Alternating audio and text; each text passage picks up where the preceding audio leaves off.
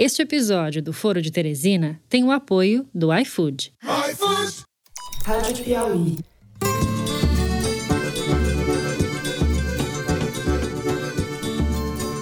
Olá, sejam muito bem-vindos ao Foro de Teresina, o podcast de política da revista Piauí.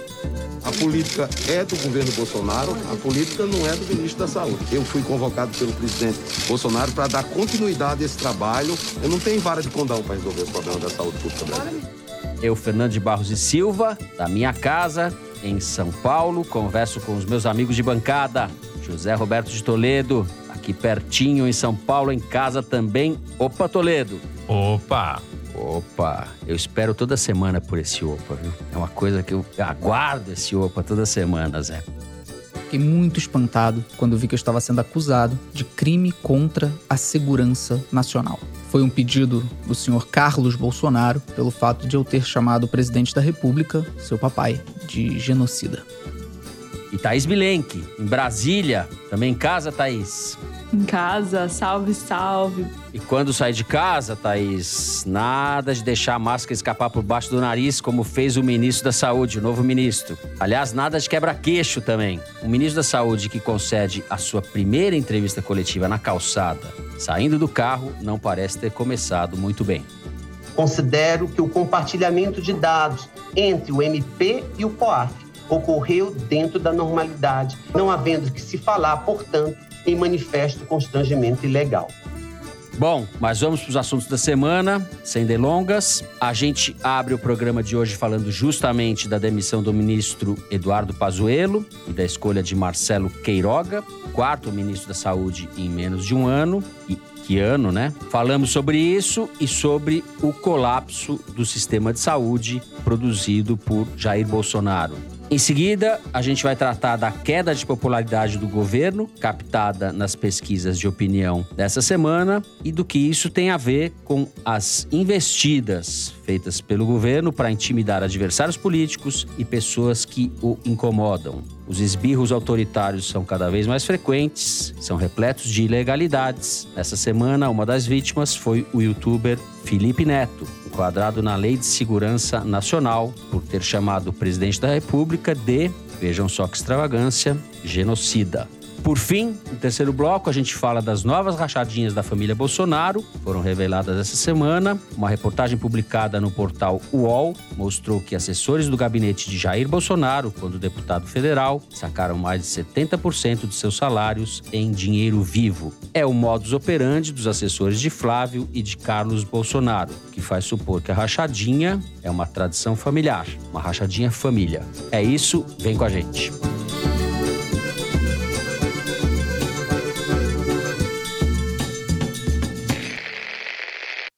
Muito bem, no remoto dia 16 de maio de 2020, quando o general Pazuello assumiu interinamente o Ministério da Saúde, substituindo o médico Nelson Teich, o breve, o Brasil tinha pouco mais de 15 mil mortes causadas pela Covid. Em setembro, depois de meses de serviços não prestados ao país, Pazuello, grande estrategista, foi efetivado no cargo. Nessa semana, depois de descalabros sobre descalabros, ele deixou o governo e um saldo de mais de 280 mil mortes pela Covid. O país está perto da marca de 3 mil mortes por dia. Os hospitais estão operando perto da sua capacidade ou em várias cidades além dessa capacidade. As cenas e os relatos de familiares das vítimas e dos profissionais de saúde se acumulam, formando um mosaico exasperante do ponto a que chegou o Brasil. Bolsonaro nomeou para o lugar de Pazuello o cardiologista Marcelo Queiroga, depois de ter conversado antes com a também cardiologista Ludmila Rajar. O novo ministro está procurando ser mais afável com a imprensa, toda hora ele fala que a imprensa é parceira, mas no essencial ele é fiel mesmo ao chefe. Diz que a sua gestão será de continuidade e que, abre aspas, a política é do governo Bolsonaro, não do ministro da Saúde. Fecha aspas. Thaís, algo a esperar desse artista? É, é difícil esperar alguma coisa que seja alvissareira, né? A gente sabe que o presidente não age para tentar mitigar a tragédia da pandemia, e sim para se fortalecer em nome dele próprio, mas a troca do ministro teve, entre outros motivos, aliviar alguma pressão que havia sobre o governo por conta da CPI no Congresso para investigar a condução do Pazuello na pandemia e mesmo no Supremo Tribunal Federal onde há um inquérito em curso também. Mas a jogada saiu totalmente destrambelhada. Claro, dá uma arrefecida na troca porque existe esse intervalo aí de reacomodação, mas um exemplo claro de que as coisas não vão ficar fáceis a partir de agora é o Jarbas Vasconcelos, senador pelo MDB de Pernambuco, ter assinado o requerimento de CPI depois da queda do Pazuello. Certo. A CPI, para investigar o Pazuello, já tem as assinaturas necessárias, o requerimento de instalação já tem as assinaturas necessárias há bastante tempo, mas é um gesto, não deixa de ser, de demonstração para o governo que Congresso não vai arrefecer. Bom, esse novo ministro, Marcelo Queiroga, foi escolhido em tese por não ser um político tradicional, que era um dos requisitos que o Bolsonaro dizia que queria no novo ministro, e também para dar um passo atrás na fome do Centrão, que estava de olho nesse cargo fazia muito tempo, e os ministros do governo do Bolsonaro já diziam desde antes que no momento em que o Bolsonaro concedesse o Ministério da Saúde para o Centrão, significaria que o governo estava fraco demais.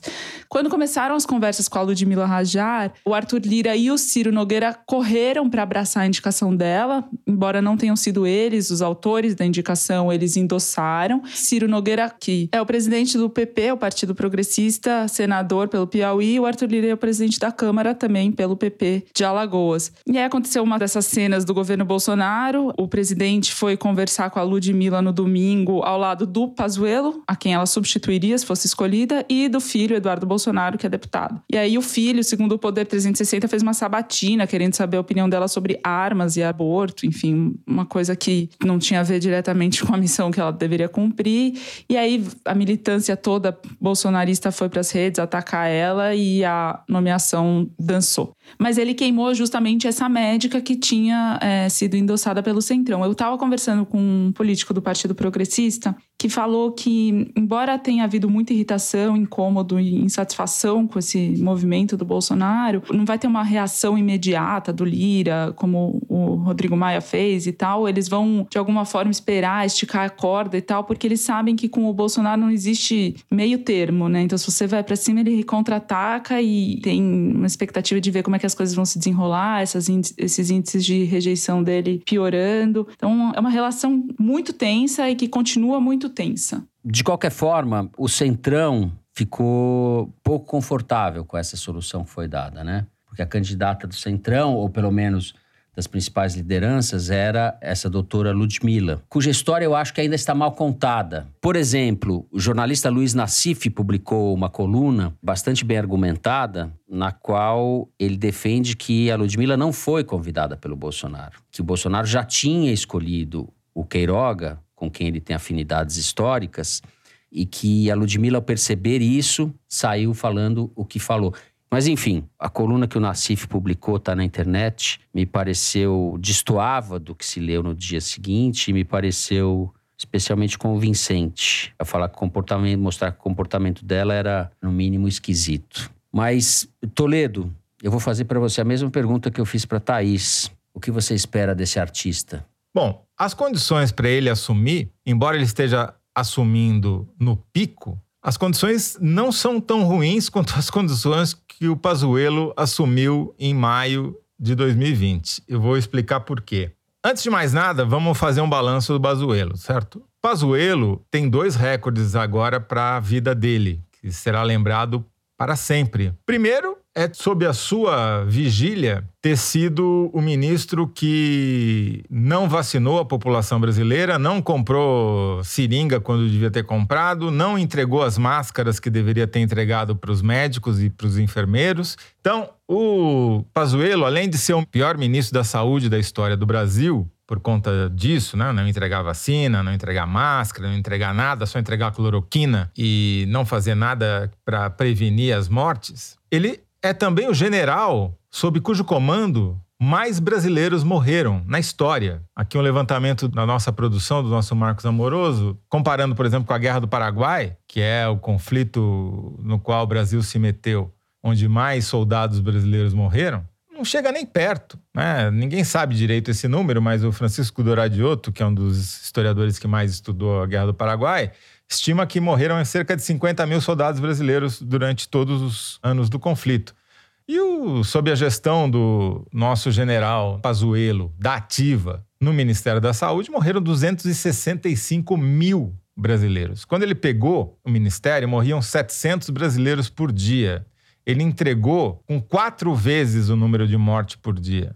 Então, é assim, é a maior demonstração de incompetência, inépcia da história do Brasil, talvez em todos os ministérios, mas também como um comandante militar. Você citou Francisco Doratiotto, que tem um livro chamado Maldita Guerra, Nova História da Guerra do Paraguai, publicado pela Companhia das Letras é excelente. Só para fazer esse adendo, Zé. Dito isso. Bom, o Pazuello é tão capacho que no último dia dele à frente do ministério, ele empenhou, ou seja, ele reservou 8 bilhões com B de bola, 8 bilhões de reais para comprar vacinas da Pfizer e da Janssen, que são as duas das três melhores vacinas disponíveis no mercado, se é que estão disponíveis de fato. Quer dizer, ele vai deixar para o sucessor colher os louros do que ele de alguma maneira, acabou fazendo na porta de saída da gestão e dele. você sabe que no, no Palácio do Planalto havia muita resistência em admitir a inépcia dele.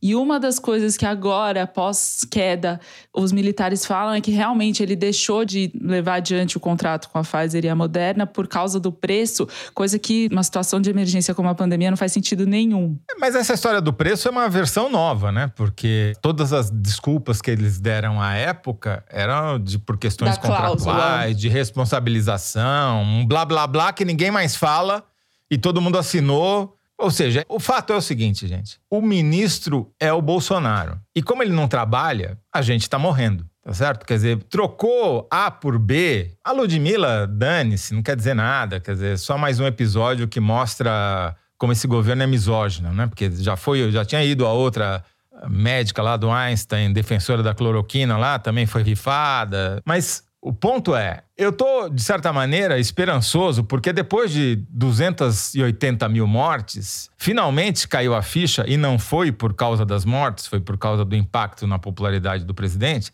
que ele só tem uma saída que é vacinar. E que você precisa de tantas quantas vacinas você puder arrumar. Você vai comprando de onde você consegue comprar, porque você precisa de muita dose. A gente, até agora, se levar em conta que você precisa de duas doses aplicadas para imunizar 50% de quem toma, o Brasil imunizou menos de 2,5% da população. Bom, mas eu estou um pouco otimista porque o ritmo de vacinação aumentou. A gente, pela primeira vez, a média móvel passou de 300 mil dia. Ainda é muito insuficiente. Isso daí demora mais de dois anos para vacinar toda a população. Você precisa vacinar um milhão de pessoas por dia para conseguir vacinar as pessoas sem que essa crise se vá 2022 à frente. Os Estados Unidos estão vacinando mais de 2 milhões e meio de pessoas por dia. A gente já vacinou um milhão de pessoas em outras ocasiões, quer dizer, não é por falta de infraestrutura do SUS, é por, simplesmente por falta de vacina, ou seja, por culpa do Pazuello. Então, assim, esse novo ministro tem duas diferenças básicas. Primeiro, que ele já está pegando a epidemia no pico. Pode ser que daqui para frente haja uma queda, né?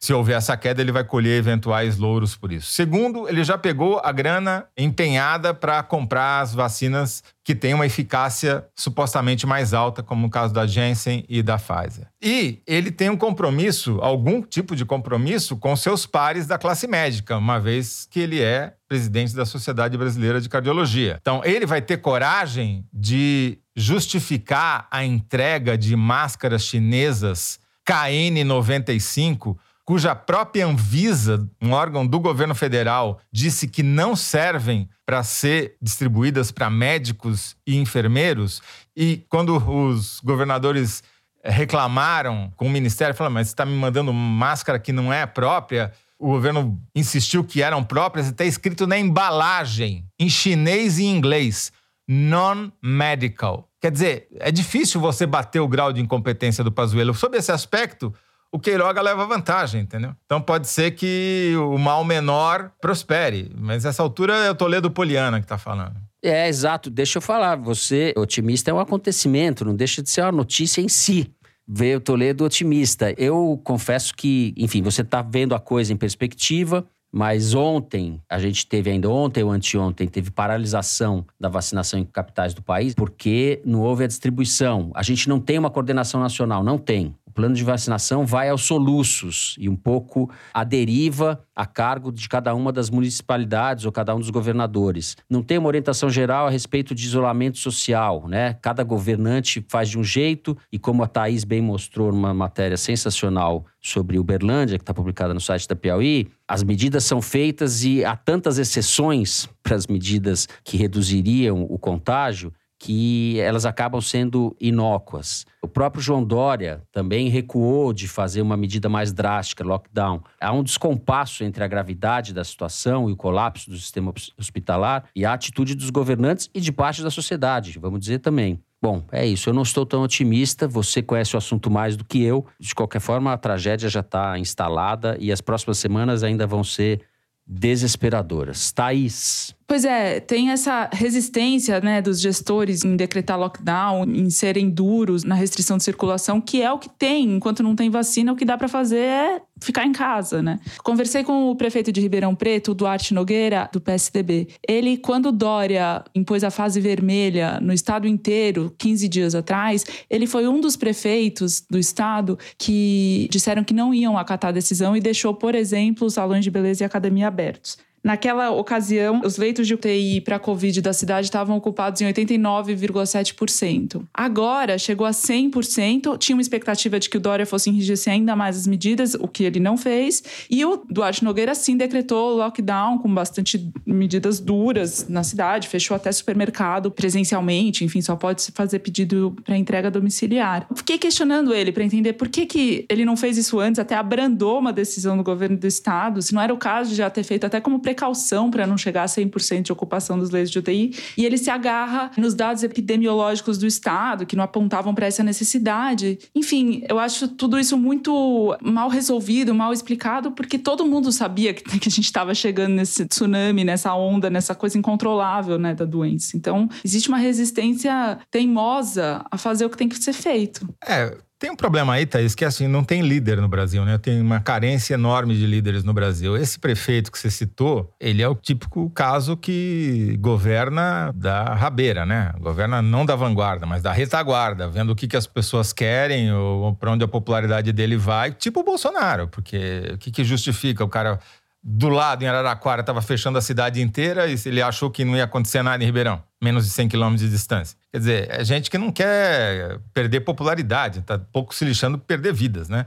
Agora, preciso dizer que essas medidas drásticas de lockdown, de você restringir a circulação ao mínimo da população, demoram de duas a três, às vezes até quatro semanas para surtir efeito no número de novos casos nas estatísticas. Esse é um estudo que já foi feito na Inglaterra, o Poder 360 fez um levantamento aqui em algumas cidades brasileiras e a média não se altera, é pelo menos três semanas. Então, o efeito do que a gente começou a fazer no estado de São Paulo segunda-feira vai aparecer em abril, se aparecer porque o movimento na cidade de São Paulo, pelo menos, não está de quem está em lockdown. E hoje o prefeito Covas falou que não tem como aplicar o lockdown na cidade de São Paulo porque não tem como fiscalizar. Ou seja, as demonstrações de incompetência são generalizadas, não são apenas do governo federal. Quando eu digo que eu estou otimista, é óbvio que eu não estou otimista com essa quantidade de mortos, de 3 mil mortos por dia e batendo recordes, etc, etc. Eu só acho que pelo menos os caras fizeram uma coisa que eles tinham que ter feito em agosto, setembro do ano passado, que é comprar as benditas vacinas. Porque sem comprar a vacina, a gente não vai sair desse atoleiro de jeito nenhum.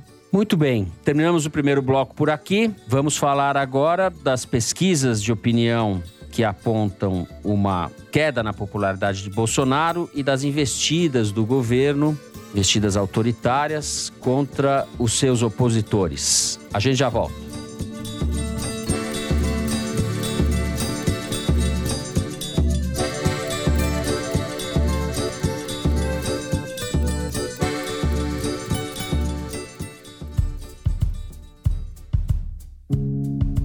Com o novo ciclo da pandemia, o iFood retomou diversas medidas para garantir a segurança e a saúde física e financeira dos seus parceiros.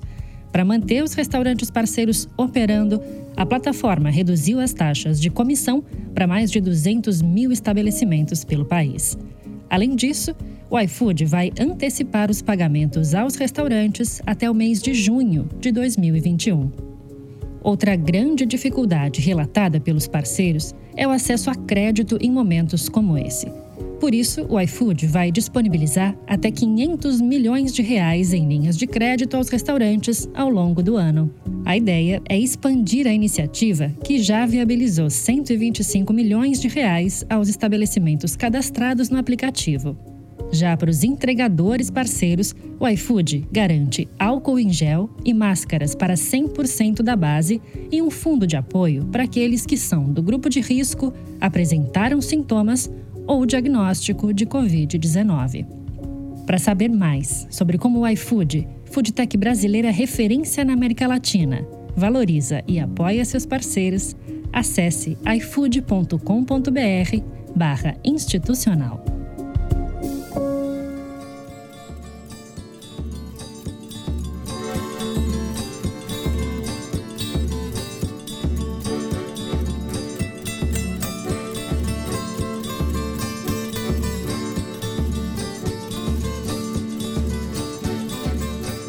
Bem. No começo dessa semana, o youtuber Felipe Neto foi intimado pela Polícia Civil do Rio de Janeiro a prestar depoimento depois de ter chamado Bolsonaro de genocida nas redes sociais. Ele foi denunciado pelo vereador Carlos Bolsonaro por crime contra a Lei de Segurança Nacional, que, como todos sabem, é um dispositivo criado pela ditadura e que tem sido cada vez mais usado pelo governo para tentar calar ou intimidar adversários. No começo desse mês, um jovem de Uberlândia, mais uma vez Uberlândia, foi preso com base nas leis de segurança nacional também, depois de ter feito um tweet, em claro tom de piada, perguntando se alguém não queria virar herói nacional. Nessa semana também, o ministro da Justiça, o famigerado André Mendonça, mandou a Polícia Federal investigar um professor de Palmas, capital do Tocantins, que instalou outdoors na cidade pedindo o impeachment de Bolsonaro. No caso do Felipe Neto, nem era prerrogativa dele, ele não podia pedir isso, nem era uma prerrogativa da Polícia Civil. Tá tudo errado, tá tudo ilegal nesse processo de intimidação do youtuber. Mas é, como pano de fundo disso tudo, a gente tem a queda de popularidade do Bolsonaro registrada em pelo menos duas pesquisas aí do Poder 360 e Datafolha que foram divulgadas nos últimos dias. Por onde você quer começar? Não, acho que vamos começar pelo mais quente. Quer dizer, a história do Felipe Neto foi uma tentativa mal sucedida do bolsonarismo. Aí parece que o Carlos Bolsonaro, filho pitbull do presidente, teve um papel importante, né? Porque o delegado que foi indiciar o Felipe Neto é um delegado bolsonarista, né? com outros serviços prestados à família. Mas foi uma tentativa muito mal sucedida, como quase tudo que o Carlos Bolsonaro faz, né? Porque o tiro saiu pela culatra. Enquanto a gente grava o foro, a juíza Gisele Guida, da 38ª Vara Criminal do Rio de Janeiro, mandou suspender a investigação contra Felipe Neto. Ela disse que é ilegal a instauração de processo criminal nesse caso e mandou a polícia parar completamente. Essa tentativa de intimidação contra o Felipe Neto conseguiu fazer com que a hashtag Bolsonaro Genocida tivesse 270 mil menções no Twitter, fosse uma das mais citadas na semana. Se você pega ainda no Twitter, segundo o levantamento da Arquimedes, como é que ficou a divisão da discussão em torno do Felipe Neto, ficou 79% em defesa do Felipe Neto e 21% de bolsonaristas atacando o Felipe Neto, que virou inimigo deles desde que começou a falar coisas que desagradavam, não porque ele seja um petista, mas porque não se enquadrou dentro do que os bolsonaristas gostariam que ele se enquadrasse, mostrou independência. Obviamente há sinais preocupantes, porque esses casos todos que você citou, de abuso policial, mais do que qualquer coisa, mas também de alguma maneira endossado pelo próprio Ministério da Justiça, estão aumentando os casos de ataques a jornalistas, não necessariamente relacionados a questões do bolsonarismo, mas a cobertura da pandemia, cobertura do isolamento social, das medidas de lockdown, etc. Casos de violência tanto na rua quanto contra redações de publicações, como aconteceu com a Folha da Região em Olímpia. Olímpia, cidade do interior de São Paulo, né? Perto de São José do Rio Preto, só para localizar. É, perto de Matão. Grande né? Matão. Na grande, grande Matão. É na Grande Matão. O clima está piorando e tende a piorar mais, né? Porque a crise econômica só piora, haja vista o aumento da taxa de juros depois de anos de queda que o Banco Central fez nessa quarta-feira à noite aumentou 0,75 ponto a taxa. porque o dólar estava disparando, foi uma maneira desesperada de tentar evitar a escalada do dólar e de também conter, eventualmente, sei lá, a inflação de alimentos que está preocupando o governo, enfim, é aquele receituário clássico da Faria Lima, né? Isso gerou reação contrária dos empresários, né? Aqueles que ainda falam alguma coisa, mas também meio para constar, Fiesp, CNI, dizendo que foi precipitação do Banco Central, enfim. Mas claramente a situação está piorando, está se deteriorando, não há perspectiva de retomada sustentável da economia enquanto você não tiver uma percentual grande da população vacinada. O que foi aprovado como medida emergencial para a população pelo Congresso, o novo auxílio, vai dar um rendimento bem mais baixo do que o antigo auxílio dava e bem mais restrito também no número de pessoas que vai alcançar. Há dúvidas se ele vai conseguir dar o mesmo ímpeto que deu no ano passado na economia. E as pesquisas estão mostrando os efeitos disso sobre a popularidade do Bolsonaro. Como a gente já tinha falado aqui na semana passada, com base na pesquisa do IPEC, o novo Ibope, agora vieram pesquisas do Datafolha e do Poder 360 mostrando essa queda de popularidade do Bolsonaro. Pelo Datafolha, ele voltou ao seu pior momento, que era justamente maio do ano passado, no antigo auge da pandemia, né, que há uma coincidência entre as duas coisas. Maio, junho, é. E agora já tem 56% da população julgando que ele é incapaz de lidar com a pandemia. O óbvio, mas que ainda tem 44 que duvidam, né? Agora, tudo isso também foi precipitado pela volta do Lula ao cenário político, porque antes o Bolsonaro estava sozinho nessa, né? Não tinha concorrência com ele. Agora ele tem uma concorrência com real chance de vitória. A pesquisa do Poder 360 que saiu essa semana mostra que o Lula, ali no limite da margem de erro, mais à frente numericamente do Bolsonaro numa corrida eleitoral. Já dissemos aqui que isso vale pouco essa altura do campeonato, mas como a pesquisa do IPEC já tinha mostrado, o potencial de voto do Lula é maior que o potencial de voto do Bolsonaro. E o Lula está fazendo um movimento curioso. Ele está vindo de Washington para Brasília com uma passagem pela Faria Lima. Ele está claramente falando para o público externo, fez uma sinalização ao Biden nessa semana, deu entrevista para a CNN Internacional, para Cristina Mampur. Hoje a Bloomberg já publicou matéria dizendo: olha, talvez o Lula seja melhor aqui para a economia, seja o único capaz de aglutinar o centro, etc. Ou uhum. seja, o convencimento da Faria Lima se dará em inglês, já que em português eles não entendem. Né? E daí, passando pela Faria Lima, talvez ele consiga chegar a Brasília.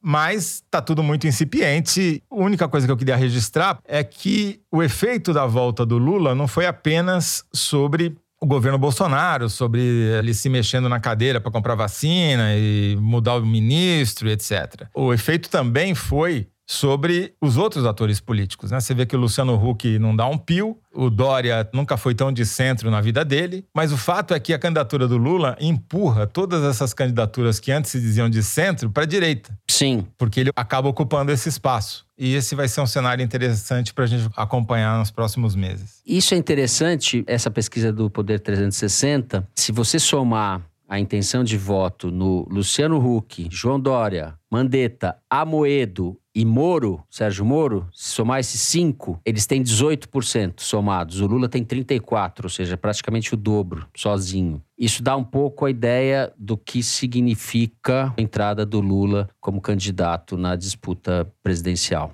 Thaís. Essa palavra genocida é uma palavra que realmente tem o poder de mexer com os brios né, dos bolsonaristas. O Felipe Neto usou ela e deu no que deu, no que vocês já descreveram redes sociais adentro, muita gente repercutiu usando essa mesma palavra, depois da intimação que o Felipe Neto recebeu. Menos de um ano atrás, Gilmar Mendes falou que o exército estava se associando a um genocídio e o Ministério da Defesa denunciou ele para a Procuradoria-Geral da República justamente usando a Lei de Segurança Nacional.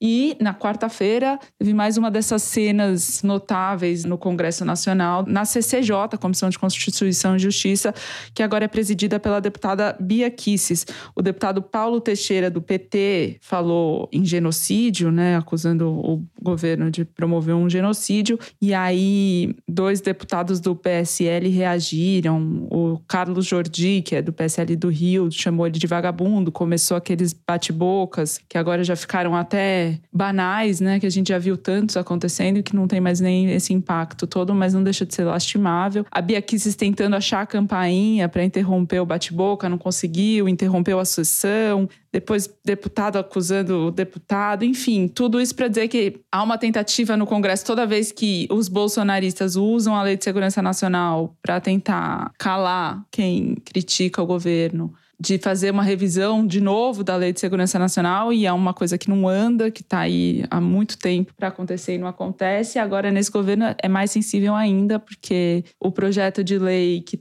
foi discutido quando da prisão do deputado Daniel Silveira, que foi preso justamente com base na Lei de Segurança Nacional, é um projeto do Paulo Teixeira, esse mesmo que causou o bate-boca com os outros deputados, criminaliza a apologia da ditadura militar. Então, vai direto no colo do presidente da República.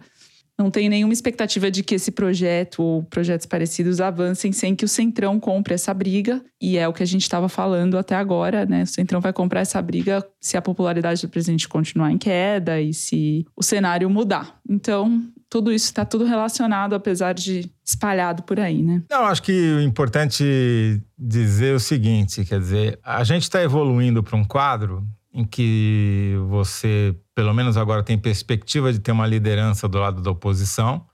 Obviamente que nem todo mundo vai concordar com esse ponto de vista, né? especialmente o Ciro, Ciro Gomes, mas o governo se mexeu. Mas, ao mesmo tempo, você tem uma deteriorização das condições socioeconômicas, o que sempre é, obviamente, ruim, não só pelos efeitos em si, mas também pelos reflexos políticos que isso tem. Um aumento da tensão social, e esse é um cenário que talvez o Bolsonaro não se sinta totalmente desconfortável com ele, né? Porque se a gente tem um candidato a Jânio, é ele, alto golpe. Concordo. O caos e a, o cenário de crise sempre pode favorecer o Bolsonaro acho que foi ontem, o diretor da Polícia Rodoviária Federal chamou de agitadores representantes do funcionalismo público essa semana. É a mesma palavra já usada pelo general Heleno em outras circunstâncias. É muito fácil ver esse governo, é muito previsível que esse governo vá transformar qualquer manifestação de rua e elas tendem a acontecer assim que a pandemia arrefecer e a vacinação tiver avançado. Eu vejo isso mais ou menos como inevitável a gente já pode prever a reação do Palácio do Planalto e dos seus braços pelos estados, né? Resta saber como as polícias vão se comportar. Se elas vão respeitar a hierarquia atender aos governadores ou se elas vão deixar prevalecer, fazer com que prevaleça a sua inequívoca preferência pelo bolsonarismo, pelo Bolsonaro.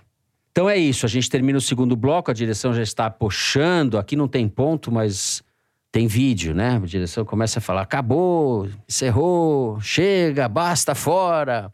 Encerramos assim o segundo bloco do programa. Vamos para o número da semana. Nossa diretora Mari Faria lê para gente um número tirado da sessão Igualdades, que é publicada toda segunda-feira no site da Piauí. Pode falar, Mari. Fernando, o número da semana é 12%. Essa é a diferença entre a média do salário de um professor homem e de uma professora mulher no Brasil os homens ganham 12% a mais do que as docentes mulheres. Isso apesar do Brasil ser um país de professoras. 81% dos docentes brasileiros são mulheres. A questão é que essa presença feminina vai diminuindo conforme avançam as etapas escolares. O censo escolar de 2020 mostra que, enquanto na educação infantil as mulheres correspondem a 96% dos docentes, no ensino médio o percentual diminui para 58%. E isso tem a ver com a disparidade salarial, porque a principal justificativa para essa diferença é o fato de que as mulheres estão mais presentes nos níveis escolares mais baixos e nas regiões com salários menores. Mas veja só, o estado com maior disparidade é Minas Gerais, onde as mulheres têm remuneração média mensal de R$ 3.072, enquanto os homens recebem, em média, R$ 4.157, 35% a mais é mais uma das facetas, né, assim, da, do machismo estrutural, enfim, do, do, estado que a gente vive, né? Lamentável, assim. E lembrando que ensino infantil, tal, existe ainda no Brasil uma visão muito pouco qualificada sobre a importância de professor em creche, né? De, enfim, ainda por cima tem isso. Elas são maioria nesse ensino que é visto Sim. menosprezado, porque é muito importante. Primeira infância de uma criança deveria ter atenção total, porque vai determinar todo o desenvolvimento dessa pessoa no futuro. Uhum. É isso mesmo. É machismo estrutural mesmo. Histórico, estrutural e arraigado. Só vou registrar o seguinte, quer dizer, o preconceito é tão grande que a média salarial é mais baixa, mesmo sendo as mulheres 81% do professorado brasileiro. Oito em cada dez professores são mulheres. E a média é mais baixa salarial, mesmo assim. Quer dizer, se isso não é machismo, eu não sei como chama. É isso. Bom, a gente passa agora para o terceiro bloco do programa. Vamos falar das novidades sobre o caso das rachadinhas, que já estão, não são nem rachadinhas, mas são rachadôncias, rachaduchas, rachador, sei lá como chamar isso, porque esse diminutivo não me parece mais adequado diante do volume de descalabros que estamos vendo. Vem com a gente.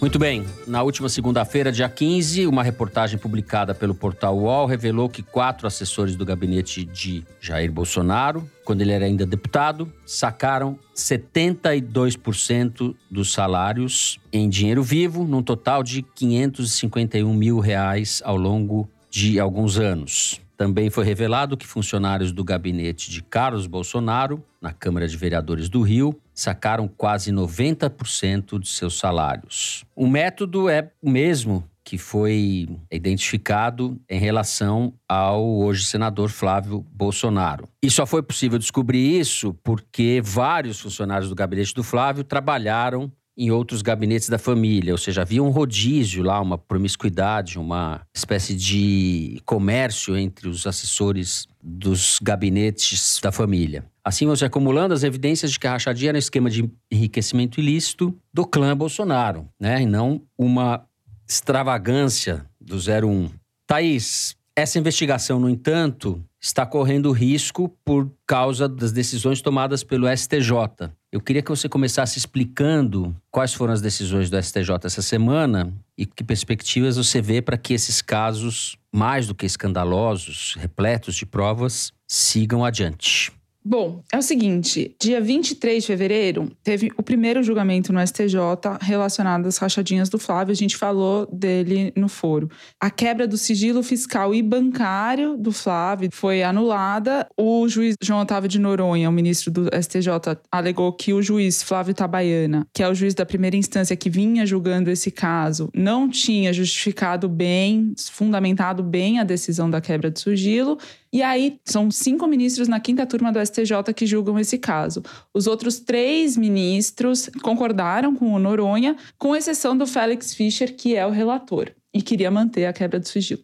Aí, só para relembrar rapidamente, foi aquela cena quando eles anularam a quebra de sigilo que o advogado Frederic Vassef reapareceu depois de ficar dizendo que não fazia mais parte da defesa, fez uma, um, uma série de entrevistas ao lado do Flávio Bolsonaro comemorando, dizendo que o caso das rachadinhas tinha acabado de morrer. Bom, aí na terça-feira agora, dia 16 de março, o STJ, essa mesma quinta turma, retomou o julgamento. Ainda faltavam dois recursos da defesa do Flávio. O primeiro recurso era para dizer se a troca de informações entre o COAF e o Ministério Público eram válidas. A defesa alegava que não eram, que o COAF estava pensando informações específicas, coisa que ele não tem atribuição para fazer, e fornecendo essas informações para a investigação. O segundo recurso era para questionar a competência do juiz Flávio Tabaiana, porque ele é da primeira instância e o caso das rachadinhas foi transferido para a segunda instância, porque o Flávio Bolsonaro era deputado estadual, então o foro correspondente ao Tribunal de Justiça. Esses últimos dois recursos foram negados nessa terça-feira. Então, o Flávio Bolsonaro e Frederico Vassef tiveram uma derrota que impede, na prática, de a investigação ir para estaca zero, que era o que se temia. Que tudo fosse anulado e tudo tivesse começado do começo com novos pedidos do Ministério Público. Agora, é importante entender essa mudança de vento, essa reviravolta. Ela pegou de surpresa, inclusive, ministros no STJ,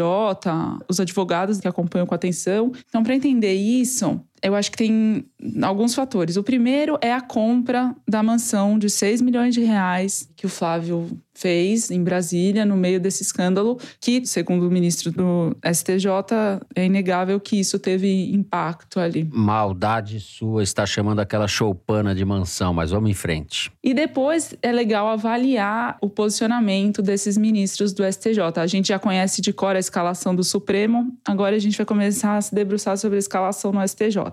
O Noronha é o ex-presidente do STJ, por quem o Bolsonaro disse ter se apaixonado à primeira vista. Então, ele é um bolsonarista inegável. O Félix Fischer é o relator desse caso e sempre se posiciona contrário aos interesses da família Bolsonaro. Tanto assim que o Noronha, num recesso judiciário de julho passado, tinha concedido prisão domiciliar para o Queiroz. O Félix Fischer reassumiu o caso em agosto, mandou ele de volta para a cadeia, e aí o Gilmar Mendes foi acionado com um recurso no Supremo e permitiu que o Queiroz ficasse cumprindo pena em casa. Aí tem o Joel Ilan Pachornik, que votou a favor do Flávio no julgamento de fevereiro e continuou votando a favor do Flávio neste. E outros dois ministros foram os que mudaram de lado que são o Reinaldo Soares da Fonseca e o Marcelo Navarro Ribeiro Dantas, que são ambos aliados do Gilmar Mendes. Então, a leitura que tem se feito nos bastidores das cortes superiores é a seguinte: Gilmar Mendes ficou muito irritado com o pedido de vista que o ministro Cássio Nunes fez no julgamento da suspeição do Sérgio Moro. O Gilmar Mendes fez aquele voto contundente pedindo a parcialidade do Moro na condução do caso do Lula na Lava Jato. O julgamento se encaminhava para condenar o Moro e o Cássio Nunes pediu vista, ou seja, pediu mais tempo para avaliar o caso, alegando que tinha acabado de chegar e não conhecia os detalhes. Internamente, se creditou esse pedido de vistas do Cássio a uma imposição do Palácio do Planalto, porque quando o Faquin tirou o caso do Lula de Curitiba e mandou para o Distrito Federal, ele não quis dizer que tudo que tinha sido julgado não valia nada. Ele só quis dizer que quem julgou não deveria ter julgado. Agora, a suspeição do Moro anula tudo. Então, fortalece ainda mais o Lula para a eleição de 2022, uma coisa que o Bolsonaro não quer. Essa é a leitura que se faz. Então, o Gilmar Mendes, muito irritado com isso, acionou aliados dele no STJ darem um susto no presidente para esse caso da rachadinha não ser anulado totalmente. Mas aí tem isso também. Ao mesmo tempo, o STJ votou pela liberação do Queiroz e o Gilmar Mendes referendou, né? Coube a ele referendar essa decisão, porque ele era o relator do caso no Supremo.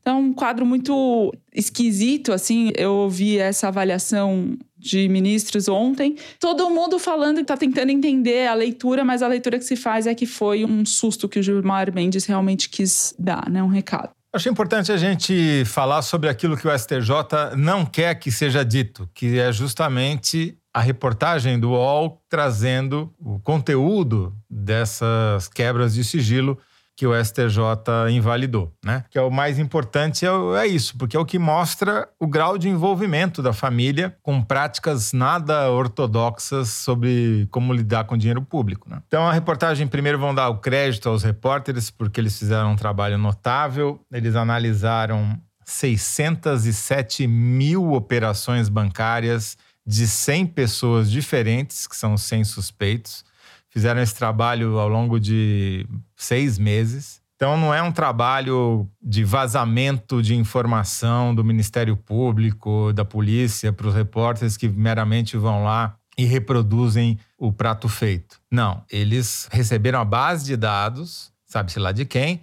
e analisaram meticulosamente essa base e extraíram eles próprios suas conclusões e não as conclusões de terceiros, tá certo? E desenharam literalmente o esquema todo com uma animação, né, para explicar para qualquer pessoa entender. Sim, e a apresentação foi muito bem feita. Você tem toda a razão, Thaís. Foi muito bem apresentado. Os repórteres são a Juliana Dalpiva, a Amanda Rossi, a Gabriela Sapessoa e o Flávio Costa. Acho que é importante dar o crédito para eles que, que eles mostraram? Eles mostraram primeiro que é um comportamento coletivo de toda a família Bolsonaro, não só do pai, dos filhos e do espírito miliciano, mas também da ex-mulher do Bolsonaro e da atual, né? O que mais chama atenção é o fato de os funcionários dos Bolsonaro na Assembleia Legislativa, na Câmara dos Vereadores, na Câmara dos Deputados, de sacar praticamente três de cada quatro reais que eles recebem, sacar em dinheiro vivo e levar isso consigo. No caso dos quatro funcionários do gabinete do vereador Carlos Bolsonaro no Rio de Janeiro, 87% do valor dos salários foi sacado em espécie. Mais de 570 mil reais. Isso numa cidade que até ambulante tem maquininha de cartão de crédito.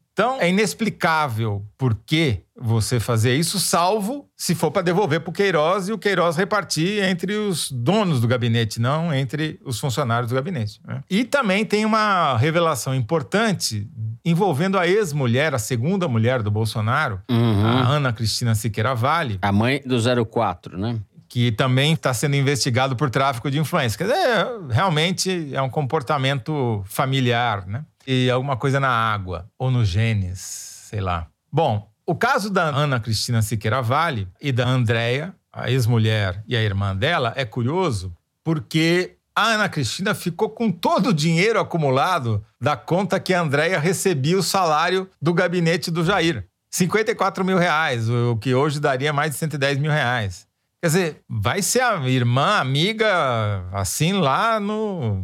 Como chama lá? O bairro do, aí do Rio de Janeiro? Lá em Rio, das, Pedras, né?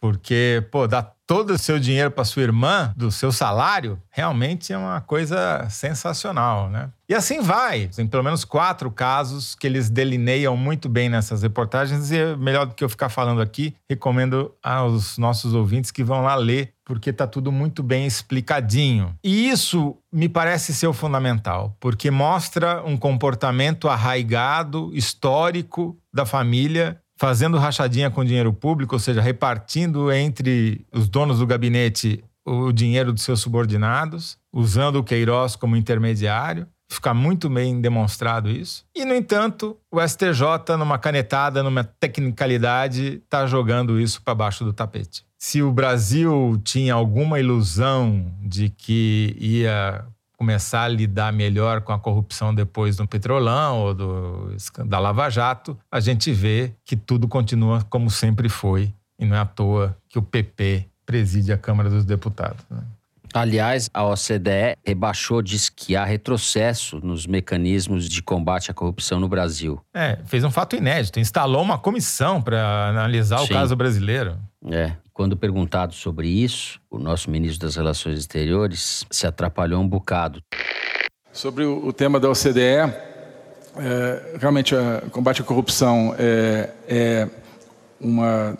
É, o compromisso com o combate à corrupção é, obviamente, um dos requisitos para a entrada na OCDE. Nós temos compromisso total com o combate à corrupção. É, e, é, enfim, Bem, veja só, a corrupção é. é o, o- nós estamos comprometidos ao ao combate à corrupção. Foi engraçada a resposta desse infeliz. Muito bem, então cabe a mim encerrar o terceiro bloco do programa e a gente vai agora para o momento de descompressão cômica aqui do nosso Foro de Teresina, que é o velho e bom Kinder Ovo. A produção tá pegando leve com a gente nos últimos programas, só ex-presidente, etc. Vamos ver se vem fácil, Mari. Solta aí o som. eu tenho respeito por ele exatamente porque ele, ele aceita ouvir uma opinião sua. Eu cheguei a falar duas coisas para o presidente. Uma, presidente, pare de brigar com o João Dória. Aprenda aquilo que o Fernando Ah, Henrique é o Cardoso Cajuru, o falava. senador Cajuru. Só brigue por cima. Cajuru. Não brigue por baixo. E ele pensou bem e, e falou para mim. E cheguei a falar para ele sobre alguns veículos de comunicação, porque ele começou a bater de uma forma eh, errada. Você pode manter a briga, mas sem chegar a esse nível, porque mexeu em dinheiro, mexeu no bolso, mexeu no faturamento das empresas de comunicação que tiveram que demitir. Hoje eu cheguei aqui em São Paulo é, com um colega meu, que é nosso colega, ele indo para uma reunião numa grande emissora de televisão, dizendo vão tirar mais 100 mil reais do meu salário. Já tiraram 300 mil. Estou falando de um grande jornalista, tem um grande salário. Então a situação da imprensa é essa: mexeu no bolso dela, ela se magoa e aí ela não se comporta bem. Cajuru fala com conhecimento de causa, né? Sim, incrível. Esse aí que já tiraram 300 mil reais, tirar mais 100. Hein, Toledo? É, logo descobri que é você. É você. Olha, eu adoraria que alguém tirasse 100 mil reais do meu salário, porque significaria que haveria 100 mil reais para tirar, né?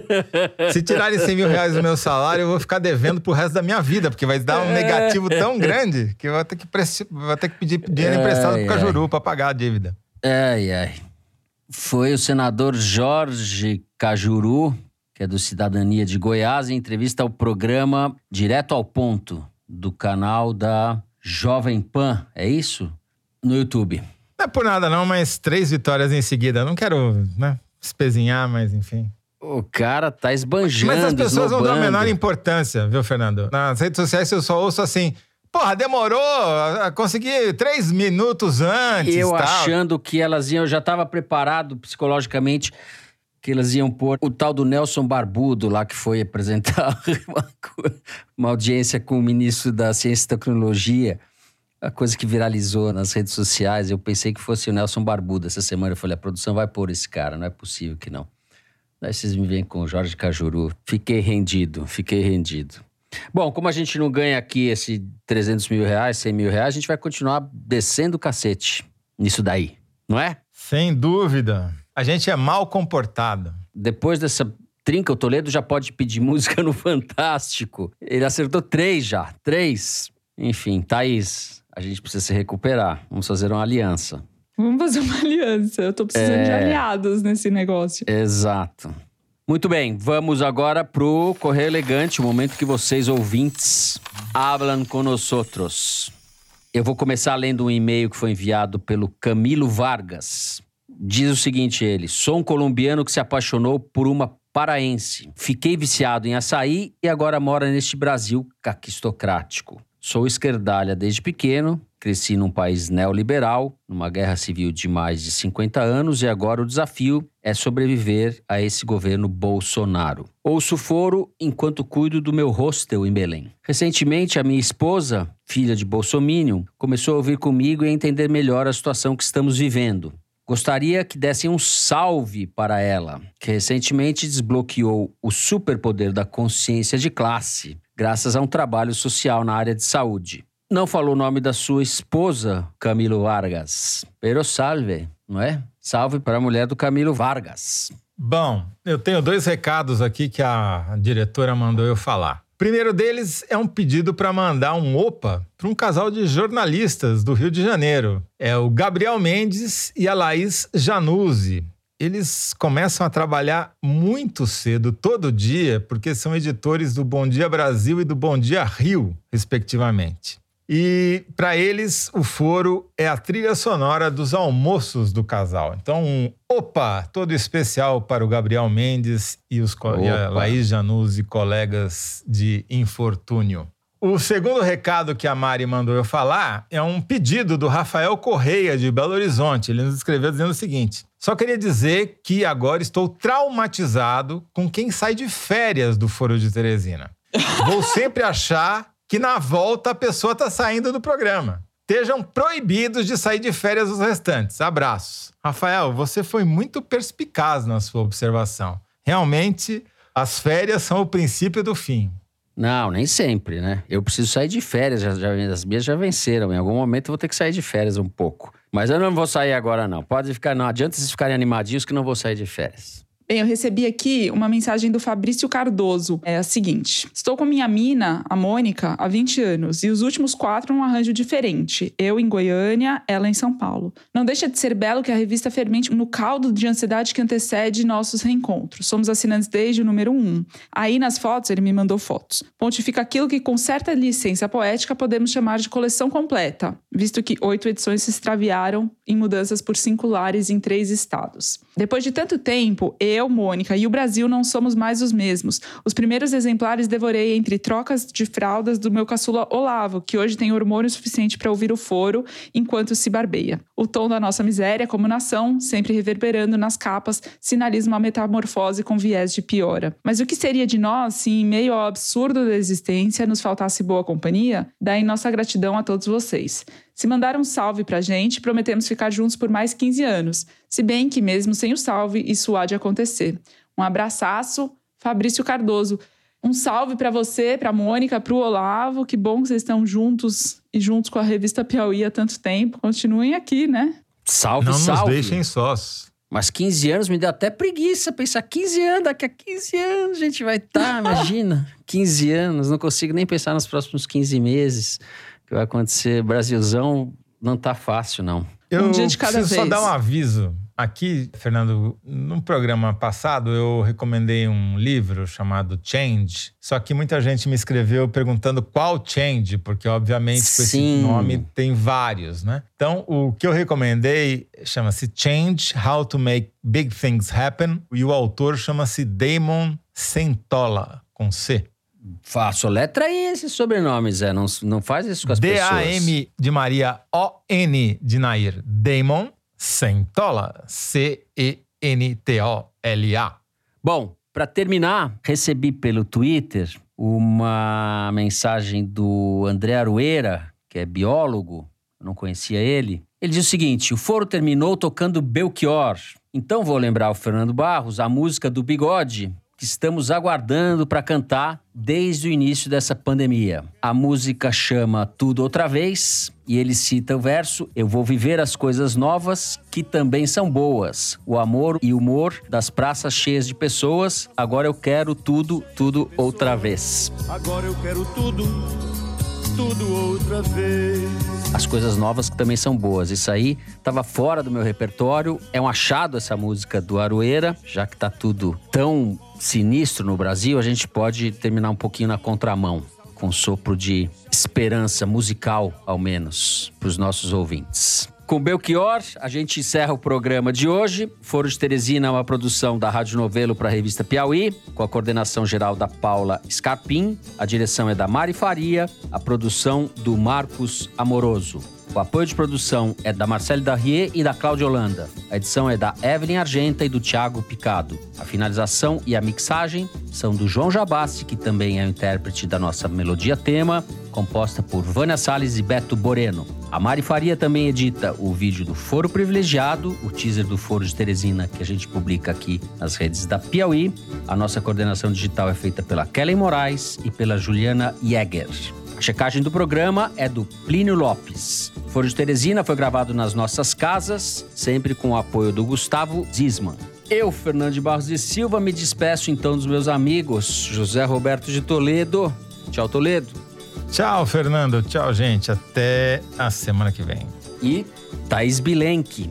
Tchau, Thaís. Tchau, gente. Coragem, máscara no lugar certo. É isso. Até a semana que vem.